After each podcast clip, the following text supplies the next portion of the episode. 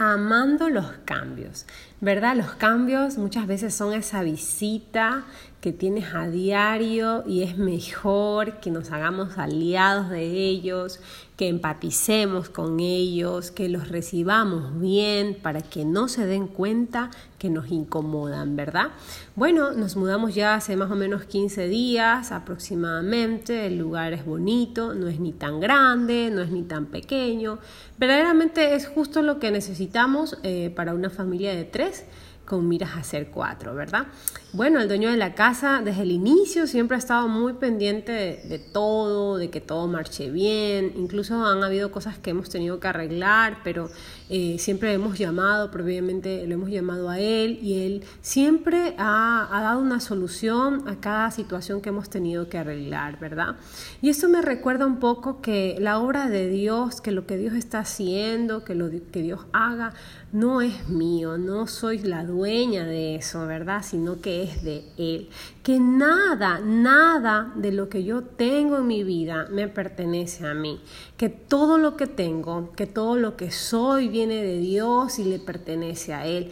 Como que nosotros solo fuéramos inquilinos en nuestras propias vidas, ¿verdad? Porque no son nuestras, son del Señor. Creo que una persona que pudo experimentar eso y pudo identificar y, poder saber que la vida no le pertenecía a él, ni siquiera la vida de su hijo, fue Abraham.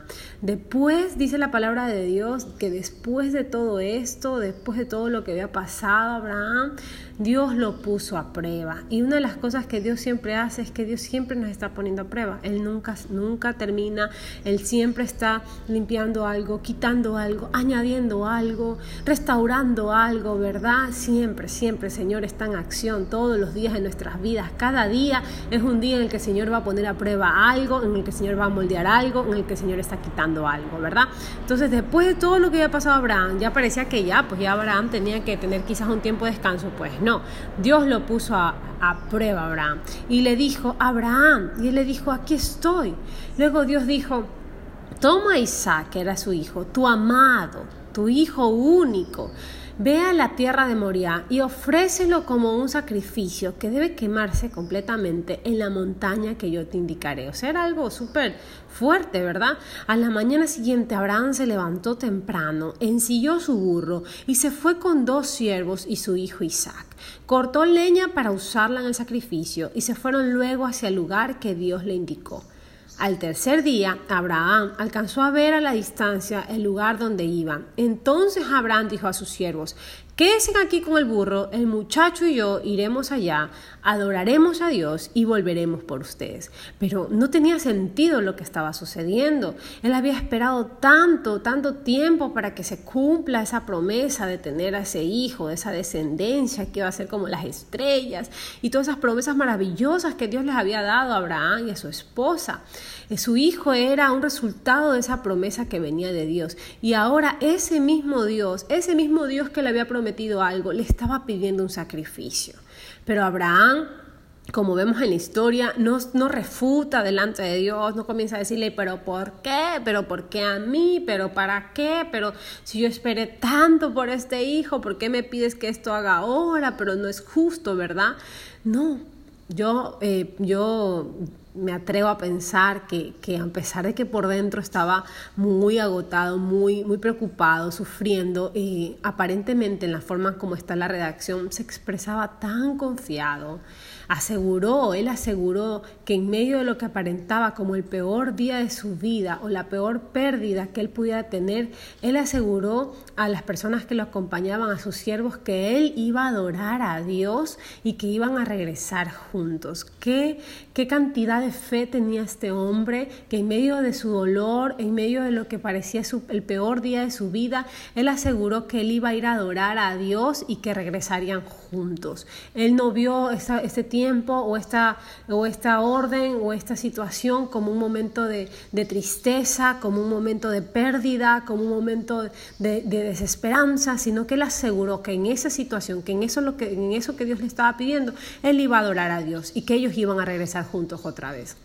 No sé lo que hoy tú estés viviendo, pero definitivamente, definitivamente, algo que sí estoy segura es que nada de lo que tenemos, ni nuestros hijos, ni nada de lo que podamos lograr en nuestras vidas nos pertenece a nosotros. Todo le pertenece a Dios. Eso es algo que debemos comprender, eso es algo que debemos aceptar, que somos inquilinos de la vida. Y segundo, es que cuando nosotros sabemos cuánto nos ama Dios, cuánto nos ama Dios, sabemos ese amor que, que no cambia, ese amor que es inagotable, ese amor que nos protege, ese amor que siempre busca lo bueno para nosotros, ese amor nos va a llevar a confiar en que Él tiene el control de todo. Debemos preocuparnos únicamente por obedecerlo, sin preguntar el por qué, sin preguntar el para qué, pero por qué me toca a mí, pero por qué tengo que vivir esto, pero para qué me haces vivir esta situación en este momento, sino ser como Abraham y obedecerlo, obedecerlo, obedecerlo a lo que Dios nos está pidiendo en este momento. Probablemente para Abraham fue uno de los recorridos más largos de su vida, así como esos viajes que son tensionantes y que tú no sabes en qué momento se va a acabar, en esos momentos que parecen horas eternas o años y que son pocos segundos, pero se vuelven eternos por la tensión que estás viviendo. Quizás era el recorrido más largo de su vida, más doloroso, pero él tomó una decisión. Él tomó la decisión de caminar en ese tiempo bajo la obediencia. Él solo dijo, voy a obedecer, voy a obedecer. Yo me lo imagino pensando en su mente, estoy obedeciendo, estoy obedeciendo lo que Dios me está pidiendo, algo tiene que ocurrir, ¿verdad? Él dijo, voy a obedecer, voy a obedecer la voz de Dios. Y es que cuando nosotros obedecemos la voz de Dios, el dolor mengua, la frustración desaparece y el temor huye, porque sabes dentro de ti que estás obedeciendo, sabes que estás viviendo una vida de integridad sabes que estás viviendo una vida eh, eh, correcta delante de Dios, entonces no tienes a qué temerle. Nuestra mayor ofrenda a Dios es nuestra obediencia, es nuestra entrega sin reservas y sin reclamos. Y más adelante, pues el joven le dice, papá, y Abraham respondió, aquí estoy, hijo mío. Isaac le preguntó, aquí tenemos la leña y el fuego, pero ¿dónde está el cordero que vamos a sacrificar? Ese, tiempo de papá, hijo y esa enseñanza que probablemente marcó la vida de ese hijo para toda la eternidad. Hoy, la forma en cómo nosotros estamos viviendo, la forma en cómo nosotros lidiamos con las circunstancias, lidiamos con las situaciones, cómo las afrontamos, con qué seguridad nuestra vida, con qué seguridad caminamos en el mundo, cómo, cómo nuestra fe, cómo está nuestra fuerza en el Señor, va a impactar la vida de nuestros hijos. Nosotros somos el, el ejemplo vivo de un Dios real en nuestras vidas aquí en la tierra. Y Abraham respondió, Dios proveerá el cordero para el sacrificio, hijo mío. Entonces ambos siguieron caminando y cuando llegaron, llegaron al lugar que Dios les indicó, ahí construyeron un altar y acomodaron la leña. Y luego Abraham, imagínense, ató a su hijo y lo colocó en el altar sobre la leña e inmediatamente sacó un cuchillo, inmediatamente no es que se echó a llorar, no es que dijo, pero ¿por qué estoy aquí? No, él estaba solo en su mente, era obedecer, obedecer, tengo que obedecer, obedezco, obedezco, obedezco lo que Dios me está pidiendo, si me duela, si me duela, voy a obedecerle a Dios. Inmediatamente sacó un cuchillo para matar a su hijo, pero el ángel del Señor llamó a Abraham desde el cielo diciendo, Abraham, Abraham. Y Abraham respondió, aquí estoy. Luego el ángel le dijo, detente, no le hagas daño al muchacho, no le hagas nada, porque ahora sé que tú obedeces a Dios, no le negaste a tu único hijo.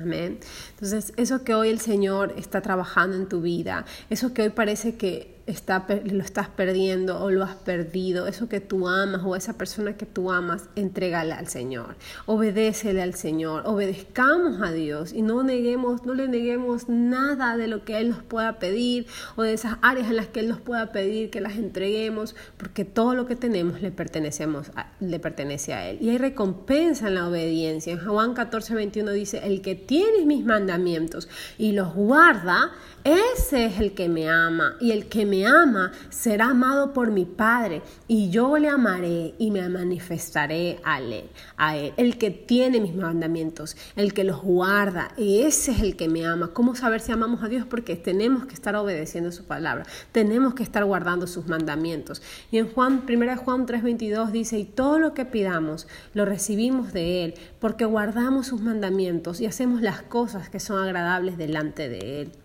La mayor eh, puerta, la mayor llave para poder eh, abrir la puerta al crecimiento, abrir la puerta a la madurez espiritual y crear una vida de total dependencia a Dios es la obediencia. Más adelante dice en, en Juan 14, 23, dice, el que me ama obedecerá mi palabra y mi Padre lo amará y haremos nuestra morada o nuestra vivienda con él. ¿Verdad? Entonces vemos todas esas hermosas promesas de Dios que son vivas, que son reales, a través de la obediencia, a través de guardar su palabra, a través de permanecer fiel a Él. Eso, Él nos dice que Él está con nosotros, que va a ser su vivienda con nosotros, que nos va a amar porque estamos amando su palabra, ¿verdad? Que Él va a estar ahí con nosotros, acompañándonos, que Él se va a manifestar a nosotros si guardamos sus mandamientos. Entonces, cuando usted está atravesando ese camino de dolor, ese camino de cambios, ese camino que, que parece confuso, que es contradictorio con lo que, pero Dios me dio este, esto de aquí, pero Dios me bendijo de esta manera y ahora Él me lo está pidiendo y ahora Él cambió la situación y por qué y para qué más nos desgastamos preguntándonos y angustiándonos y buscando todas las respuestas a las preguntas que tenemos en nuestra mente, sino más bien escojamos caminar en ese, en ese lugar que no va a ser fácil, que probablemente va a haber dolor, que probablemente va a haber muchas preguntas, pero escojamos la obediencia, escojamos la obediencia como ese calzado que nos va a dar seguridad, como ese calzado que no se va a agotar, como ese calzado que nos va a permitir llegar a donde tengamos que llegar, sabiendo que si somos obedientes a Dios, si obedecemos su palabra, si obedecemos sus mandamientos, si obedecemos lo que Él nos está pidiendo en este momento, no debemos temer, porque Él nos ama, porque Él nos guarda, porque sus planes siempre son de bienestar. Amén. Que Dios te bendiga, que hoy puedas tener un día maravilloso, que hoy el Señor siga limpiándote como ese jardín hermoso, podando tus plantas, podando tus hojas, regando tu corazón, abonando tu corazón, que hoy resplandezcas con ese luz, ese sol que viene del cielo del cielo, esa luz que viene a través de la palabra de Dios y que el Señor sea ese bálsamo en tu corazón, que el Señor sea ese consuelo para tu alma, que el Señor sea esa luz de esperanza. Y recuerda que la, la, mayor ofrenda que puedas darle a Dios hoy